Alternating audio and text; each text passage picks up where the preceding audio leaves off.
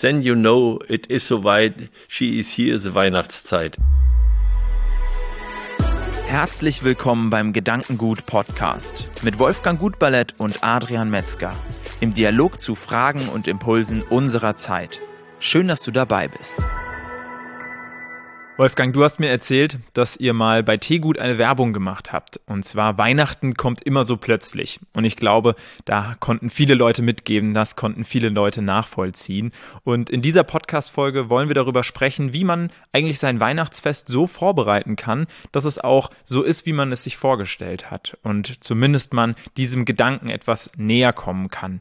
Und vornweg hast du gesagt, der Weg ist das Ziel. Inwieweit ist das in Bezug auf die Adventszeit so? Immer wenn wir etwas vorbereiten, dann entscheiden wir ja auch, was und wie es passieren soll. Jedenfalls zum größten Teil. Es gibt immer Außeneinflüsse, selbstverständlich. Ähm, aber wir haben dann schon eine Vorstellung von dem, was werden soll. Auch wenn wir das nicht ganz bewusst machen. Und das ist bei Weihnachten ja interessanterweise äh, so, dass diese Vorstellung, wie Weihnachten sein soll, äh, unglaublich fixiert ist. Dass, dass die Menschen da eine, ein Bild haben, was aus ihrer Kindheit noch kommt und was sie, was sie mitnehmen und dann darauf zugehen. Und Weihnachten, weil du das zitiert hast, dieses Weihnachten kommt immer so plötzlich, ist ja eines der wenigen Dinge, die mit ziemlicher Sicherheit genau an dem Tag kommen und das wissen wir schon 100 Jahre vorher. Und, und dann sagen wir trotzdem, es kommt so plötzlich. Woran liegt das? Woran liegt das? Das liegt daran, dass wir mit der Vorbereitung nicht so richtig klarkommen und, äh, und auch nicht mehr das als Vorbereitung betrachten, sondern dass wir im Grunde das Fest versuchen, schon langsam vorzuziehen. Und in dem Augenblick, wo wir das machen, äh, verlieren wir die Vorbereitungsqualität. Dann rutschen wir da so rein. Und das ist sehr, das ist sehr spannend, äh, wenn, man, wenn man sieht, was heute in dieser Vorweihnachtszeit passiert mit den Weihnachtsmärkten, mit dem Glühwein, mit, mit diesen ganzen Weihnachtsfeiern, die alle schon vorher stattfinden. Also wir sind geradezu in einem Feierstress äh, vor Weihnachten, so dass dieser Höhepunkt, den es, den es da geben soll, eigentlich gar nicht mehr so richtig rauskommt und ich mich nicht konzentriere auf das, was dann am 25. sein soll, sondern dass ich eigentlich mich schon dauernd versuche, in die Stimmung zu versetzen und äh, überall äh, Lichter und Musik entsprechend höre und Stille Nacht, Heilige Nacht in den Supermärkten schon äh, na, zumindest nach dem ersten Adventssonntag dann am Hören ist. Das wäre früher undenkbar gewesen, das einen Tag vor Weihnachten zu singen. Äh, aber da werden wir halt, werden wir halt äh, so ähm, ein bisschen aufgelöst. Und es gibt ein schönes Lied von Udo Jürgens, der karikiert das.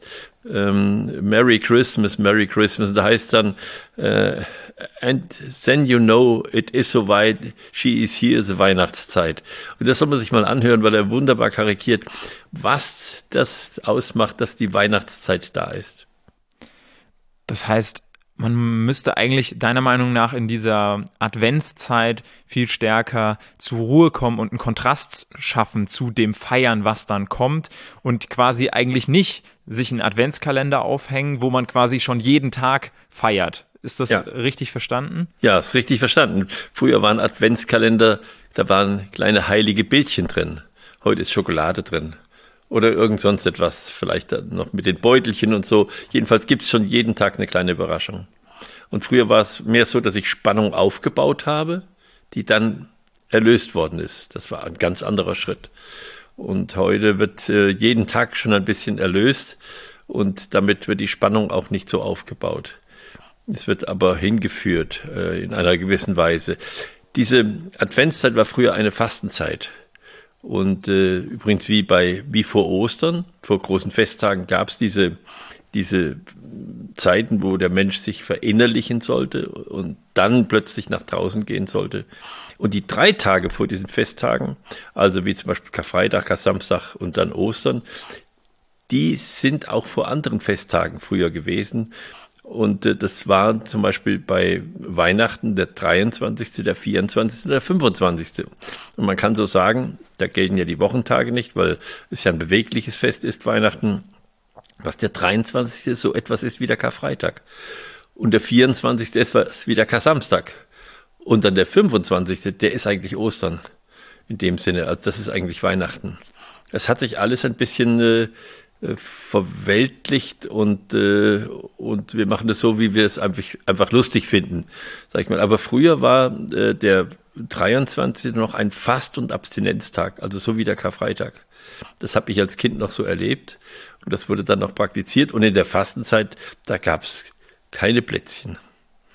Heute ist es so, dass die Dominosteine und die Lebkuchen bereits vor dem ersten Advent schon äh, in allen Supermärkten käuflich sind und nicht so, dass sie gedacht sind, dass sie vier Wochen da rumliegen, äh, sondern dass sie gleich verzehrt werden. Also da ist einfach, einfach eine andere, eine andere Situation heute gegeben.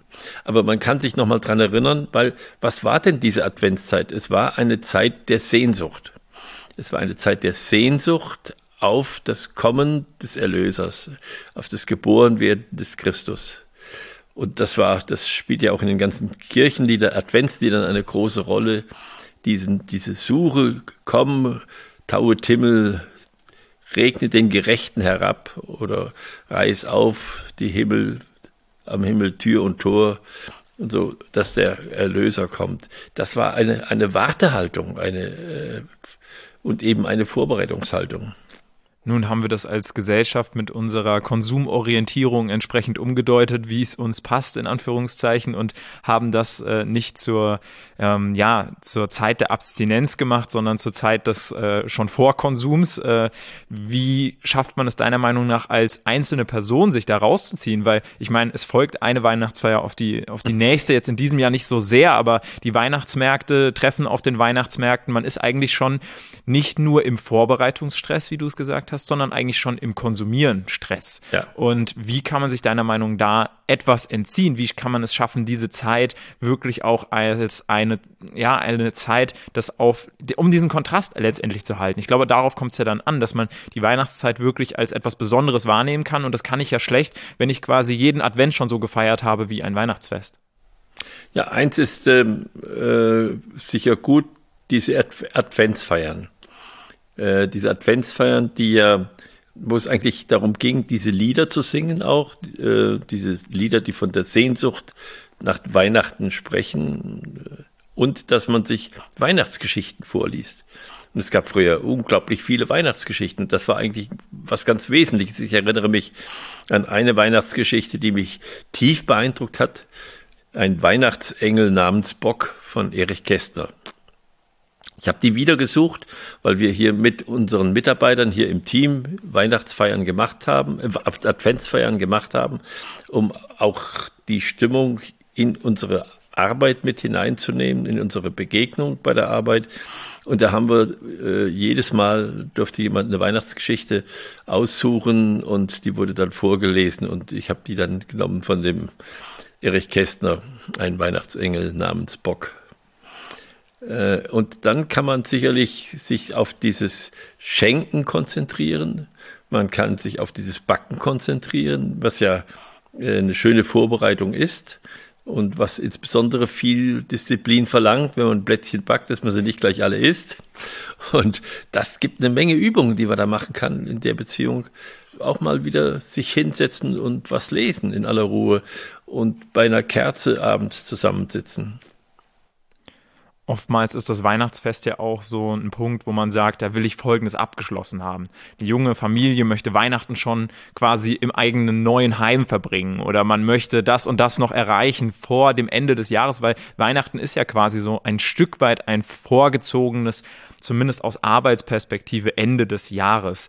Das heißt, da kommt natürlich auch quasi so ein bisschen der Druck auf, dass man sagt, oh, das wollte ich dieses Jahr noch abgeschlossen wissen und sich dann dementsprechend da noch für einsetzt. Ist das was, was du durchaus verstehst oder auch so gemacht hast? Oder muss man eigentlich schon viel früher da ein Ende finden, um wirklich auch diese Ruhe in der Adventszeit dann schon zu haben? Nein, nein, also als Händler ist das der Höhepunkt äh, des, des Einzelhandels. Dieses Weihnachtsfest, da ist nichts von Ruhe, was aus dem Geschäft käme, sondern es ist genau das Gegenteil. Es ist der höchste Stress und dann noch durch diese Feiertage und als Lebensmittelhändler das hinzukriegen, dass trotzdem in diesen Zwischentagen zwischen den Jahren dann die Lebensmittel vorhanden sind und dass die Warenströme geordnet sind, das ist ein erheblicher Stress. Also für uns war Weihnachten insofern immer sehr stressig im Geschäft. Aber das muss man ja nicht unbedingt mit in den Abend hineinnehmen. Ist oft so. Man ist dann auch einfach müde. Aber dieses, dieses Jahresschluss, es ist ja nicht Jahresschluss, du hast es ja gesagt, aber es ist natürlich der Beginn des Jahresschlusses. Und der Jahresschluss beginnt ja eigentlich dann mit dem 25. In dem Augenblick gehen wir in diese zwölf heiligen Nächte und gehen dann in eine andere Zeit rüber, die dann so diese intensive Weihnachtszeit ja erst mit, mit Epiphanie oder Drei Könige, wie wir heute sagen, endet. Es ist ja auch für viele so, dass sie sich wünschen, dass sie Weihnachten in einer bestimmten Behausung äh, feiern und dass da etwas erneuert wird. Das ist ja, glaube ich, vernünftig. Was auch wichtig ist und was vielleicht äh, auch heute wieder besser ist, äh, ist wirklich die Hausmusik. Weihnachten bietet doch immerhin noch ein gewisses Liedgut, was äh, auch viele Menschen beherrschen. Das heißt, man kann da auch zusammen singen, man kann auch in der Adventszeit üben miteinander, man kann die Instrumente, die in der Familie äh, vorhanden und beherrscht sind, äh, nutzen. Also da gibt es, glaube ich, viele Möglichkeiten. Dazu muss man natürlich bei dir sagen, dass du in der Leitungsfunktion von 7000 Mitarbeitern warst, die im Handelsunternehmen unterwegs waren. Das war natürlich dann eine ganz andere Fokussierung während der Weihnachtszeit. Ähm, abschließend würde ich ganz gern nochmal auf den Punkt ähm, des Wunsches frohe Weihnachten zu sprechen kommen. Ja. Weil ich von dir im Voraus schon mal den Hinweis bekommen habe, eigentlich interessant, dass wir uns frohe Weihnachten wünschen. Woher kommt das eigentlich? Und genau diese Fragen möchte ich jetzt eigentlich stellen, weil auch schon lange vorher, vor diesem Weihnachtsfest, wünscht man sich ja frohe Weihnachten, wenn man davon ausgeht, dass man den anderen nicht mehr sieht. Was steckt dahinter, hinter diesem Wunsch frohe Weihnachten? Das kommt eigentlich aus der Sehnsucht, dass Weihnachten bald kommen möge. Und froh, das Wort froh, ich habe da nochmal nachgeguckt, etymologisch, hat etwas zu tun mit eilig, hurtig, schnell. Also ganz anders, als wir heute denken, dass es sozusagen mit der Freude äh, äh, mehr verbunden ist, sondern dieses Frohe ähm, und das Frohlocken, das hat etwas mit zu tun, dass etwas kommen soll. Und das ist das, was ich schon sagte. Es ist eigentlich eine Zeit der Sehnsucht äh, nach diesem Ereignis der Geburt des Christus. Und damit ist es ja vollkommen zu Recht dann so, dass man das quasi schon in der Adventszeit wünscht, oder? Dass man deutlich macht, dass man, äh, dass man auf dieses Ereignis dann schaut. Ja, ja. Es ist, es ist etwas, was man durchaus auf Weihnachten hin sagen kann. Wir, wir verstehen es heute meistens anders. Wir sagen, habt ein schönes Fest. Mhm. Ja, sozusagen feiert ordentlich. Das ist aber nicht der ursprüngliche Sinn von frohe Weihnachten. Was bleibt dir so speziell? Du hast schon eben beschrieben, es war für dich oft eine sehr stressige Zeit vor Weihnachten. Was bleibt bei dir so wirklich hängen von diesen ganzen Weihnachtsfesten? Was dürfte bei dir bei einem Weihnachtsfest und in der Weihnachtsvorbereitung nicht fehlen? Für mich war es wichtig und mit fünf Kindern äh, kann man das natürlich auch ausgiebig machen, dass äh, wir Advent gefeiert haben, dass wir Geschichten gelesen haben, dass wir viel gesungen haben. Und äh, wir haben dann auch Weihnachten musiziert. Wir hatten eine Phase, wo alle wirklich musikalisch mit Instrumenten unterwegs waren. Und da war es so, dass an diesem, an diesem heiligen Abend wir schon eins bis zwei Stunden Musik gemacht haben. Äh, das war ganz wesentlich. Sicher spielte das gute Essen auch eine Rolle, was ja früher anders war. Früher gab es an Weihnachten äh, Würstchen und Kartoffelsalat ähm, weil, weil eben noch dieser Fastengedanke und dieser Übergang für den 25. drin war. Heute ist ja mehr so, dass da das große Festessen ist. Und, äh, und das, was dann noch geblieben ist, ist die Christmette, aber mit der Entwicklung heute, mit der Möglichkeit in die Kirche zu gehen und auch mit dem Denken der Menschen darüber, hat das natürlich schwer an Bedeutung verloren. Was wäre so das, weil wir sind ja jetzt in der Adventszeit, was wäre so das, was du ähm, den Zuhörerinnen, den Zuhörern noch mitgeben würdest, jetzt ähm, im Endspurt, in Anführungszeichen, um diese, äh, diese Formulierung da reinzunehmen, ähm, empfehlen würdest? Worauf kann man sich besinnen? Du hast beispielsweise schon mal diese Weihnachtsgeschichten angesprochen. Ja. Ähm, wie kann man sich da in die entsprechende Situation, in die entsprechende Bestimmung versetzen? Ja, ich glaube, Weihnachtsgeschichten äh, und auch Weihnachtslieder oder Adventslieder, mhm. das ist sicher etwas, was sehr hilft, weil die Texte ja auch ganz darauf ausgerichtet sind. Und das ist auch ein, ein wunderschönes Liedgut und es wäre auch schade, wenn das ganz verloren geht. Ja, dann vielen Dank, Wolfgang, für deine Gedanken und vielen Dank dir als Zuhörer, als Zuschauer, dass du beim Gedankengut-Podcast wieder mit dabei warst. Wir wünschen eine fröhliche Adventszeit, viel Spaß beim Vorlesen, beim Singen, beim Zuhören und dann eben ein besinnliches Weihnachtsfest.